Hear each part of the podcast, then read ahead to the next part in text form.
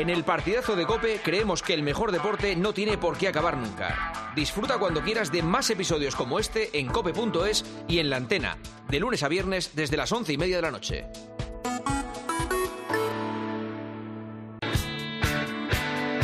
Juanma Castaño. El partidazo de Cope. El número uno del deporte.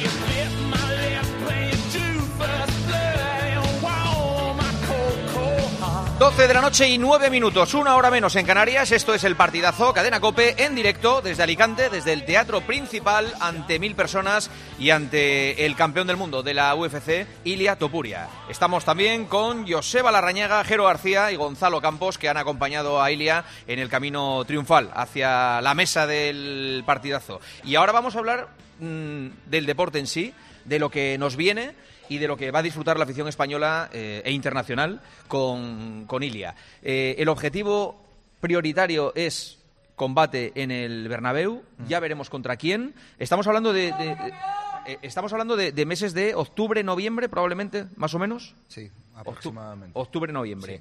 Eh, lo que llamáis la preparación del, del combate, lo llamáis campamento, ¿verdad? Exacto. Campamento.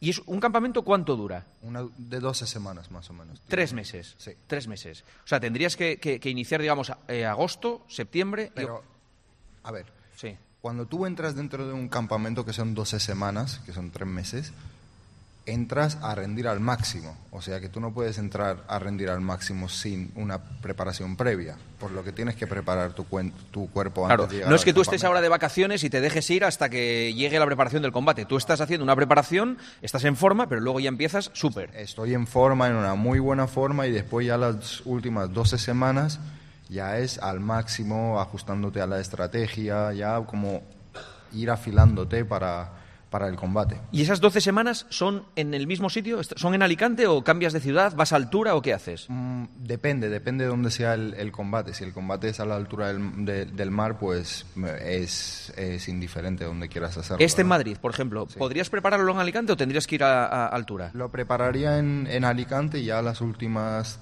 tres semanas, dos semanas ya me iría para, para Madrid, porque tampoco hay un cambio de horario tan grande ni, ni mucho menos, el tiempo es el mismo y todo. En, estas, en, estas, eh, en estos tres meses de preparación, eh, la disciplina tiene que ser máxima. Máxima. Eh, ¿Pasas mucha hambre? Eh, realmente en esta última preparación que tuve no pasé mucha hambre. Mm, De hecho te diría que no pasé casi nada de hambre hasta las últimas dos semanas, que es inevitable que no pases hambre porque es necesario que pases hambre para después tener un rebote de, peso, para entrar en, un buen peso dentro del octógono, para que tu rival no tenga la ventaja. Pues sí. Pero mm, es que nos cuesta entender que, puedas rendir teniendo hambre. Porque, por ejemplo, cualquiera de nosotros sale a correr y, y cuando vuelves lo que tienes es ganas de devorar, o sea, de, de- de- de- de- de atracar la nevera. ¿No te sientes decaído, sin, sin fuerza cuando, cuando comes menos? No, porque yo nutro mi, mi cuerpo de la, de la forma correcta e introduzco las calorías, calorías Exactas, necesarias las que, justas. que- que necesito. También sab- sabemos el consumo calórico que tengo, entonces va todo bastante ajustado y hay ciencia en el medio. Como, ¿Cu- ¿Cuánto tiempo de entrenamiento al día es durante esos tres meses? Pues por la mañana es donde hacemos las partes técnicas porque el, el cuerpo, la mente humana siempre asimila las técnicas mejor por la mañana y después por las tardes hacemos un entrenamiento de preparación física, más de sparrings, un poco, cada, cada uno varía, ¿no? Pero aproximadamente los entrenos son de cuatro o cinco horas al día. Antes... sol- ¿Cuántos días a la semana? Mm, seis, seis, Seis días. Tienes uno de descanso. Mm, De descanso Activo. completo tampoco, sí, activo. ¿Mm? Pero suena bastante agresivo si te digo entreno cuatro o cinco horas al día, pero los entrenamientos no todos los días son iguales, ¿no? Escucho bastante el cuerpo, tampoco puedes llevar el cuerpo todo el tiempo al límite, ¿no? Porque tú lo que buscas es llegar al día del combate en la mejor forma posible. Entonces tú tienes que seguir escuchando tu, tu cuerpo, tu mente. Por eso es que cuando cuentas con una preparación previa antes del campamento, vas tranquilo y no tienes que tener el pie sobre el acelerador todo el tiempo porque sabes que tienes una carga de entrenamientos bastante sólidas. Cuando te ponen un sparring delante, eh, ¿le, le puedes pegar con toda la intensidad o no? Eh, depende quién sea mi compañero de sparring. Eh, o sea, el, el chico entra en el ring, eh, en el octógono, para, para, para que entrenes. Es lo que te digo. Antes solía hacer los, lo- los sparrings bastante duros y intercambiábamos golpes bastante Sí. fuertes. Pero ahora hago los sparrings más, más técnicos. No, no voy con, con todo. Intento más ir sobre la estrategia, lanzar golpes más técnicos y más rápidos. ¿Y, y no entran con miedo? Bo- Quiero decir, yo levantarme, joder, pues hoy me toca el sparring de Ilia Tupuria. Eh, eh, estaría eh, temblando. Sí, pero al final del día, imagínate, si hago un sparring de cinco asaltos, para cada asalto tengo un compañero diferente. Me, me los van cambiando cada dos minutos y medio, cada cinco minutos, cada tres, depende de lo que vayan aguantando. Y, y son chicos de aquí de la zona eh, que, que más o menos tu entrenador conoce y tal. Y Muchos de ellos sí, y después depende, por ejemplo, con quién tenga el combate, intentamos buscar a, a compañeros con un estilo bastante similar a, a mi oponente. ¿Y, y algún sparring te ha dado un, un puñetazo gordo que dices tú, joder, este, le, le voy a. o no?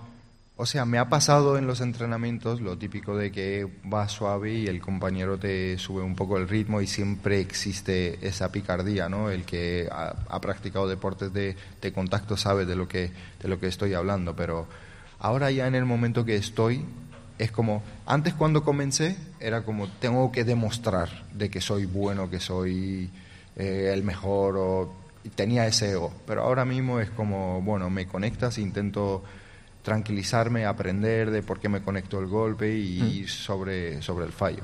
Eh, ¿Ves otros combates de, de- de otros luchadores? ¿Analizas al, al rival o, o no? Muchísimo. ¿Sí? Muchísimo.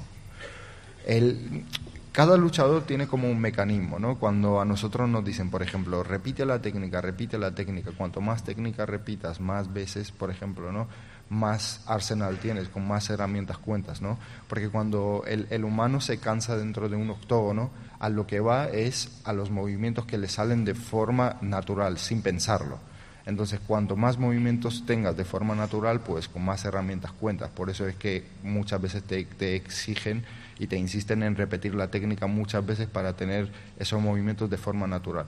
Entonces, yo sé cuáles son los movimientos naturales con los que cuenta mi rival. O sea, cuando se, llegue- se llega al momento en el que se cansa, sé cuáles son sus movimientos naturales y empiezo a trabajar sobre ellos. Y, y- lo, o sea, ves muchas veces al rival antes de pelear con él, le ves muchas veces a lo mejor el mismo combate y analizas cada gesto de él. muchas veces de cómo se mueve cuando se cansa, cómo se mueve cuando camina hacia la derecha, hacia la izquierda, hacia atrás, hacia adelante, hacia dónde agacha la cabeza cuando le tiran una mano izquierda, derecha, una patada, cuando le hacen una finta, cuáles son los movimientos que hace, cuando está en el suelo, cómo se levanta. Es que son muchos detalles a tener en cuenta, ¿sabes? Eh, en el combate con Volkanovski, por ejemplo, en el, en el primer round, eh, ¿te dio más trabajo del que tú pensabas que te iba a dar? Más trabajo de que pensaba, no, pero era más rápido de lo que pensaba. Tenía una mano izquierda bastante rápida y yo soy una persona que tiene muy buenos reflejos, muevo la cabeza y me suelo quitar eh, bastante los, golpes los golpes de, de mis rivales, pero me, me, me conectó a algunos. A ver, había alguna razón por la que era el mejor del, del mundo y el libra por libra número uno, ¿no? El, el tipo era súper bueno y yo estaba consciente que me podía pasar eso.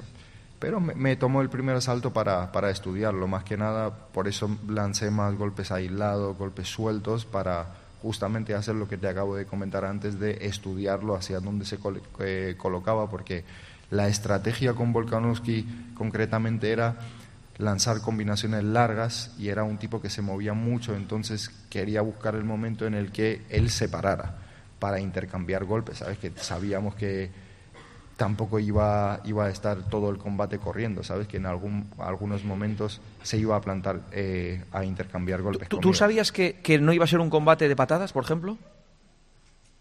Mm, ¿De patadas a qué te refieres? A, que- a que no, fue, fue sobre todo eh, más boxeo, ¿no? Que, que- A ver, yo sabía que él me iba a lanzar bastantes patadas, pero la estrategia era... Porque muchas veces cuando tú peleas con, con un striker que lanza muchas patadas, la estrategia de muchos luchadores es me quito el golpe, la bloqueo, pero muchas veces también funciona el ignoro totalmente. Es como que la tire, la bloqueo y como sin nada, ¿sabes? Y cuando alguien te tira uno de sus golpes, lo, el, no, sé, con uno de los mejores golpes que, que cuenta en su arsenal y es como si nada, lo desmotivas un poquito, ¿sabes? En cambio, cuando nota que estás muy preocupado sobre su golpe, te va lanzando y, le dejas que vaya creciendo mucho. Entonces es, aparte de una estrategia, eh, estrategia técnica, es una estrategia mental también. ¿Tuviste muchos dolores después del combate? Mm, no muchos, la verdad. ¿Dónde? Eh, ¿Dónde duele después de un combate? A ver, a mí personalmente me dolía el pie de haberle pateado en, Joder. en el gemelo. Qué chulo, tío. O sea... eh, eh Jero, Joseba, Gonzalo, eh, eh, Jero, es que le oyes hablar y claro, eh, te das cuenta del trabajo que hay detrás de, cada pelea, ¿no? Claro, para mí Ilia es, dentro de las MMA, dentro del UFC, es el boxeador, o sea, el peleador que mejor descifra a sus rivales. Lo comentábamos antes con Gonzalo, le comparábamos con Terence Crawford, con Gervonta Davis en el boxeo, que es alguien que le da igual en un momento dado sacrificar, como hiciste el otro día, el primer asalto, pero tú ya le vas copiando, le vas mirando, le vas midiendo, ¿no? Y creo que, que fue que fue perfecto. Volkanovski en el primer asalto, él iba al 200% para aguantarte a ti. En el momento que bajó, tú lo, lo liste y le pillaste. Así es, así es. El primer asalto salió bastante activo. Él salió como súper activo, pero yo quería que cogiera confianza. En parte también era la estrategia, como que se parara a intercambiar golpes conmigo. Es que yo dentro del octógono entro con el pensamiento de no me voy a precipitar, porque si yo pienso que voy a tener cinco oportunidades dentro del combate, estoy seguro que uno la voy a aprovechar.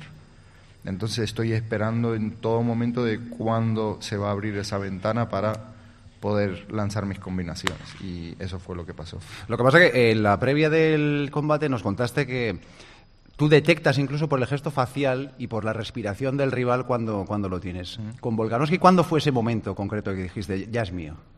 En el segundo asalto, cuando la, Pero hay un momento en concreto en el que dijiste... Justo antes de lanzar la combinación ya le notaba que él necesitaba pararse ya, porque no podía ya mantenerse a corriendo alrededor de la jaula, porque si tú ves el combate, el, primer asalto se lo pasa corriendo alrededor de la jaula, el segundo un poco también, y llega un momento en el que necesita recuperar la energía. Entonces yo iba un poco adelantado porque yo había ahorrado más energía que él en el primer asalto.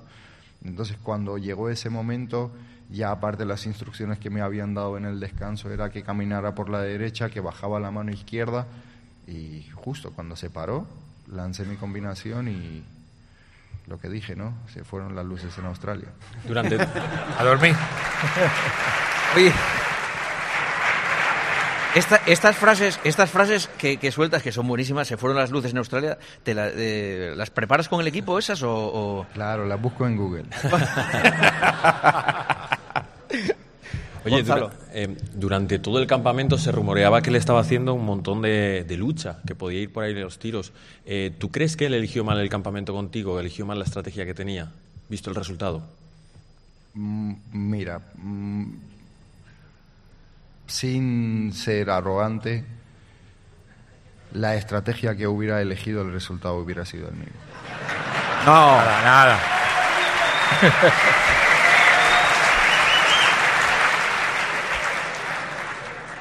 ¿Tienes miedo que la gente no termine de entender este, este, este tipo, esta actitud tan positiva hacia ti? Esa, yo lo valoro muchísimo porque yo soy al revés. Yo pienso que siempre voy a perder. Entonces, tú eres eh, eh, eh, el otro extremo. Em, ¿Tienes miedo que la gente piense que, mira, el chulo de, de Topuria? ¿Tienes miedo que te, que te consideren un chulo?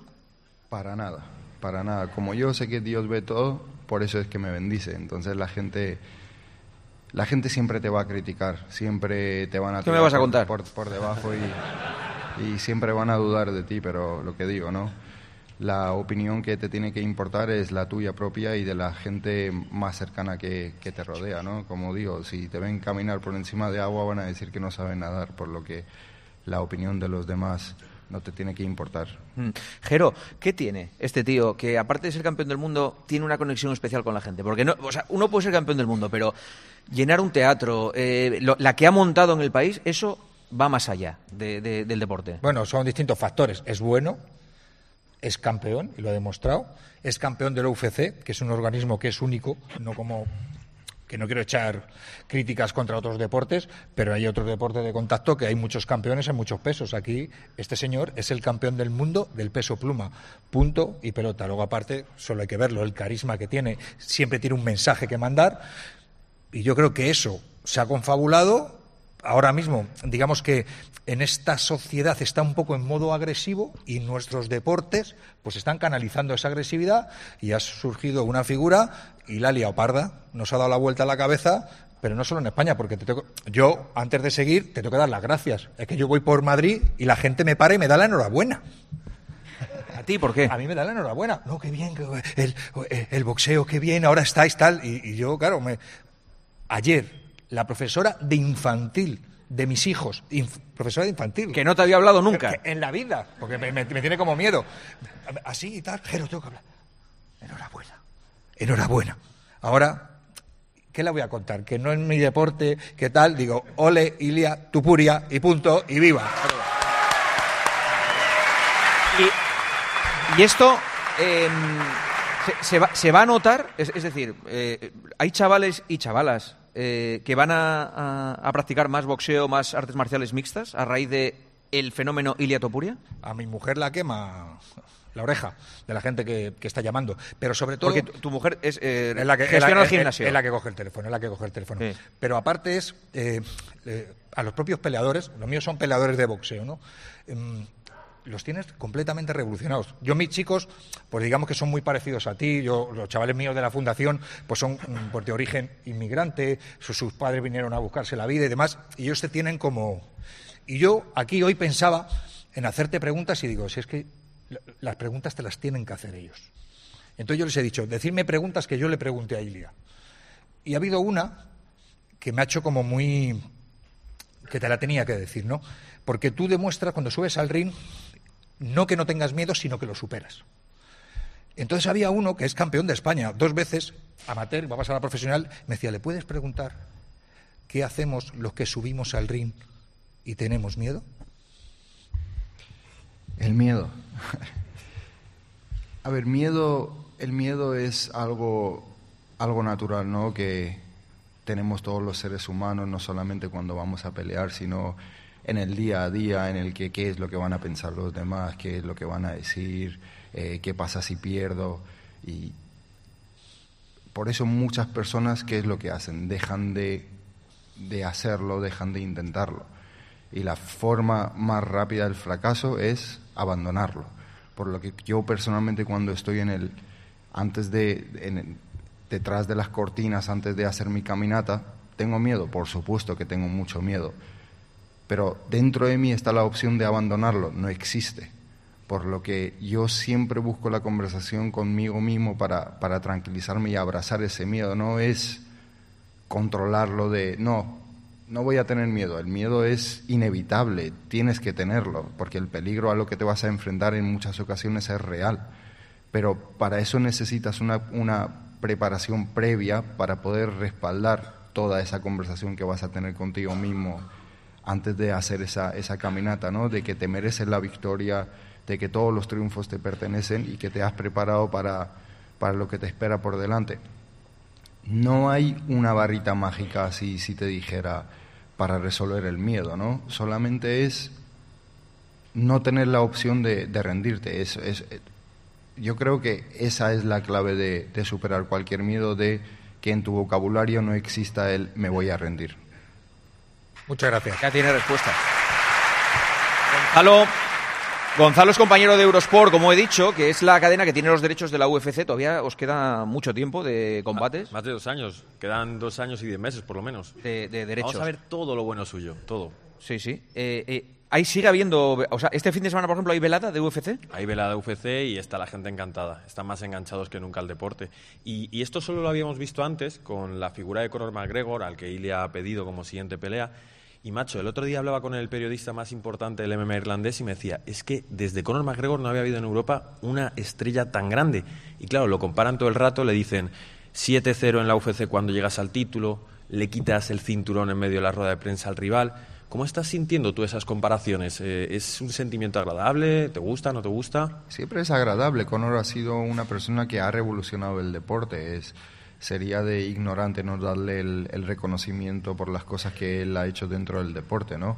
Él ha hecho cosas maravillosas, después a nivel personal pues ha tenido sus escándalos, lo cual yo no soy quien para criticarlo porque cada uno con su, con su vida privada, pero obviamente si me llegan a comparar con Conor y me ponen en ese papel, pues yo siempre agradecido. Cuando estáis todos los peleadores así, eh, antes de, de, de, los, mm, de las veladas y tal, eh, en esa rueda de prensa, que estáis todos juntos y cogéis el micrófono y uno insulta a otro de, y tal, a uno que se metió contigo y tal, ¿eso está preparado o, o, o sois así? Es así. ¿En serio? Nace en el momento. Pero no os dicen, eh, darle salsa a esto a ver si va a pensar la gente que sois amigos. Para nada, por eso es que hay a veces ruedas de prensa que te duermes y algunos que molan. Ah, sí. ¿Y, y tú, hay alguno al que te apetezca de verdad cogerlo y, y... cogerlo y, y, ya sabes o sea tener un combate un combate de verdad con él. Hay alguno que, que digas tú joder este, qué ganas tengo de pelear con él o sea un combate tenerlo con él no porque no está al nivel pero pero sí. Sí pongamos que se entrenara mucho y que, y que se pusiera se acercara. Quién sí aquí eh, le tienes muchas ganas. a, a Paddy Pimblett ¿Por qué, Gonzalo? Bueno, tuvieron sus más y sus menos. Hay un episodio que se llama el Hand Sanitizer, que básicamente se arrojaron en un hotel en Londres. Ah, sí, sí, sí, allí, sí, sí. Sí, lo vi, en el documental de Movistar sale, sí. Y luego desde entonces te ha oído siempre, ¿verdad? Cada vez que entras tú en un edificio en el que está él, se va por la puerta de atrás. Sí, así es, así es. Que te decía, este es el que te decía, hablan inglés, hablan inglés, hablan inglés, ¿no? ¿Era el que te decía eso? Sí, ese el que me llamaba la salchicha española. Te ha, te ha, felicitado, ¿no? Por el título. No lo vi. No, hombre, no, ¿cómo te va a felicitar? No lo vi. No creo que se haya alegrado mucho. sí. si, si, no está McGregor en el Bernabéu, ¿quién, ¿quién tiene que estar? Yo lo tengo claro. Lo que pasa es que él, él ha dicho otro nombre, él ha hablado un poco más de, más de Holloway. Pero yo creo que el hombre es Sugar Sonomali. Yo creo que campeón contra campeón, si gana esta pelea que tiene ahora, ¿no te apetece robarle un poco lo que él tenga y que la UFC sacrifique a una de sus superestrellas, tú y él, para tener a una tan grande como era McGregor? Bueno, eh, vamos a preguntarle al público, ¿qué, ¿qué, luchador les apetece? A ver, mira, está Ganga con el micrófono. Yo creo que... Eh, eh, está claro, ¿no? ¿A quién? ¿Quién ha dicho? A este. ¿Macachev? Sí. ¿Sí? No sé. Tú, tú, tú, si no estuviera. El, el, número uno de tus preferencias es McGregor, ¿no? Así es. ¿Pero por pasta o por pelea? Por pelea, porque es como que cerraría ya el capítulo de. ¿Lo quieres jubilar? De la, sí. Y, y, si, no, si no es McGregor, el número dos eh, tuyo, ¿cuál es? Eh, sería Shugon Shonomari. O sea que. Sí, estaría entre número 2 y 3. Después tenemos a Max Holloway también que va a pelear por el BMF. Si gana, pues podríamos los dos poner nuestros títulos en el medio. Eh, por eso te digo, hay varios combates que tenemos en el eh, horizonte.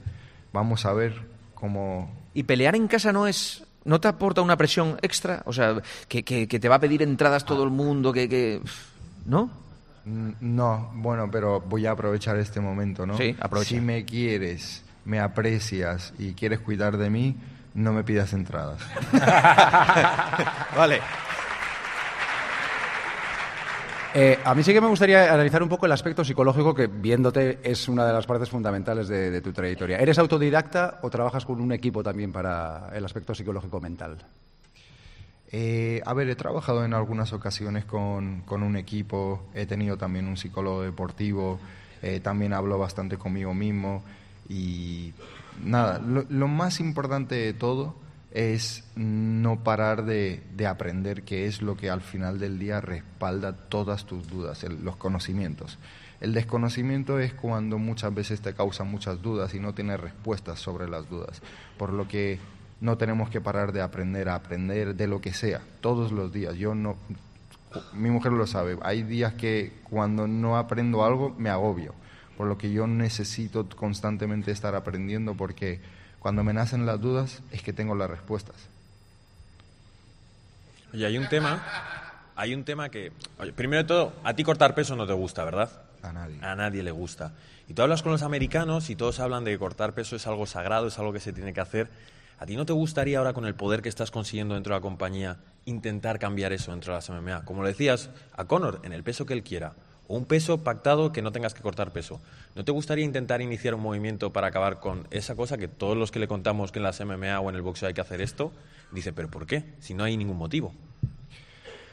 Pues sinceramente, de todo corazón, ahora mismo tengo tantas cosas en las que pensar que lo último que pensaría es en hacer el trabajo de la comisión, ¿no? De cambiar los pesos y hacer ese tipo de modificaciones. En el momento que me jubile, pues para la nueva generación intentaría hacer más que algún ajuste, ¿no? Para que no tuvieran que pasar eh, por los mismos momentos que, que pasé yo. Pero también te lo digo, los recortes de peso, primero es importante que tengas que recorrer un camino para quedarte como campeón y conseguir este cinturón. Y una vez consigas esto, después ya se pueden pensar en las super fights, ¿no? De ya pelear con los peleadores legendarios, los que han hecho un, los que han tenido una buena trayectoria. Así que, no sé, ese es un trabajo de la comisión. Oye, la UFC es de un señor que se llama Dana White, ¿no? Eh, ¿Tú le conoces? Sí. Eh, ¿Has estado en su casa? No, No. Estado en su casa. Pero este debe ser la leche, ¿no? Eh, eh, ¿A qué te refieres? Joder, pues que eh, está siendo un deporte que está arrasando en pay-per-view, en ingresos y tal, que esté... Sí. ¿Qué me estás preguntando? Que si tiene una buena casa. Sí. No, tendrá una casa que flipas, claro. Sí. ¿Y paga bien? ¿A vosotros? ¿Te sientes bien pagado? Yo me siento súper bien pagado. Es lo que te digo, es una empresa, al final no deja de ser un negocio, ¿no? Y cada uno obtiene pues lo que vale y lo que sabe negociar. ¿Tú vas a ser súper rico? Y si lo soy, Si ya lo eres, dices. Bueno, es que he leído que has gastado mucha pasta, que, que- hasta ahora que, eras de mm, mano ligera. ¿a qué Mano ligera no solo de tal, sino que, que- que- que te gastabas la pasta, que te ha gustado vivir bien. ¿En qué te han dicho que me... No, lo vi en una entrevista que te hicieron. No te enfades, ¿eh? No, te- no- No, no, porque no, No, es que- no caigo ahora mismo. No, pero vamos, que, que, que, que te, que te ha molado vivir bien. Siempre, hombre, para eso trabajo y para eso me esfuerzo. Claro. Porque no me molaba vivir mal. No, hombre, claro, joder, sí, ya lo sé.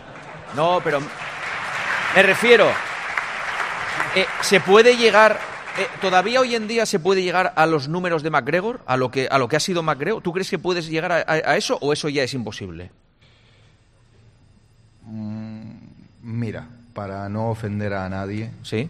te acabo de decir que me quiero retirar a los 30 años. Cuando eso pase, mis hijos, sus hijos, sus nietos, todos van a vivir súper bien. Joder, ya está. Ah, pues, muy bien. Pues eso es lo importante. Sí. Eh, Ganga. ¿Qué tal? Muy buenas. A ver, ¿dónde- Estoy al otro lado Sí, justo. sí, sí, te veo, te veo. Al otro lado.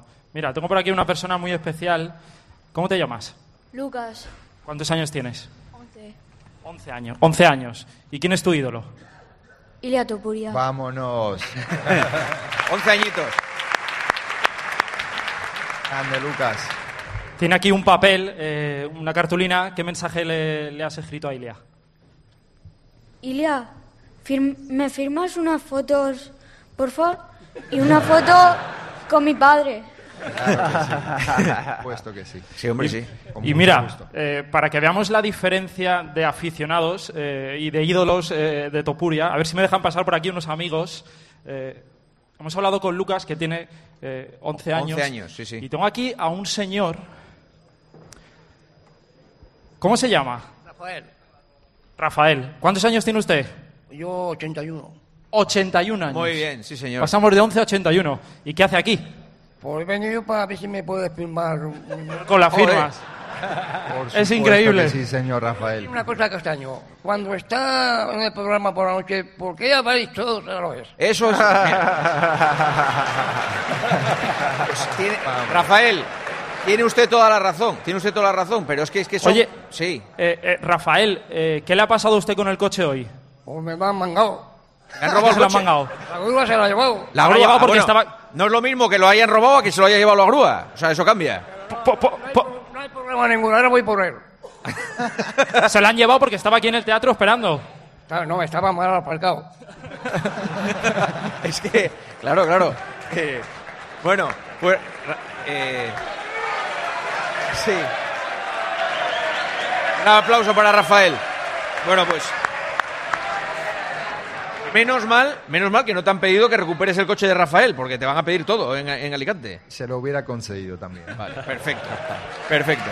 Son las 12 de la noche y 39 minutos. Enseguida cerramos la entrevista con Ilia Topuria aquí en Alicante, delante de su público, porque el viernes tiene. eh, nosotros somos el aperitivo de la gran cita que tienes el viernes aquí en el ayuntamiento. Así es. Que tienes una recepción con toda la, todo el equipo de gobierno y con, y con la afición, ¿no? Y con la gente. No puedo esperar para que llegue viernes. No puedes esperar. No. Pues solo- ya queda menos, ya queda menos. 12 y 39, ahora seguimos. Escribe a Juanma Castaño en Twitter en arroba partidazo cope, en facebook.com barra el partidazo de cope o mándanos un mensaje de voz al 637 230010. Hace nada eras un bebé. Y mírate, todo un hombre. Con tu trabajo, tus amigos, tu casa. Ay, estoy muy, muy orgulloso de ti, hijo mío. Gracias. ¿Puede arreglar la cisterna o...? Tengo que encargar una pieza, pero sí, hijo mío, sí. Por 17 millones de euros uno se hace padre de quien sea. Ya está a la venta el cupón del Extra Día del Padre de la ONCE. El 19 de marzo, 17 millones de euros. Extra Día del Padre de la ONCE. Ahora cualquiera quiere ser padre. A todos los que jugáis a la 11, bien jugado. Juega responsablemente y solo si eres mayor de edad. Y en esta esquina del ring y respaldando al campeón del peso pluma Ilia Topuria, los huevos frescos de la granja Rujamar, los huevos de gallinas libres. Rujamar no solo ama a sus gallinas y el bienestar animal, ama a sus deportistas y deporte inclusivo. Huevos frescos con compromiso deportivo. Vodafone te trae Dazón con Fórmula 1, MotoGP y otras competiciones. Llama al 1444 y llévate por solo 40 euros fibra móvil y televisión con el primer mes de Dazón Esencial de regalo. Llama ya al 1444. Vodafone. ¿Eres profesional de la construcción y la reforma? En Leroy Merlin te ayudamos a llevar a cabo cada reforma con éxito, haciendo tus compras más fáciles, con un equipo de expertos dispuestos a ayudarte en lo que necesites y más de 100 tiendas pro con horario ampliado desde las 7 de la mañana. Si eres profesional, únete al Club Pro y descubre muchas más ventajas. Leroy Merlin, ahora somos más pro.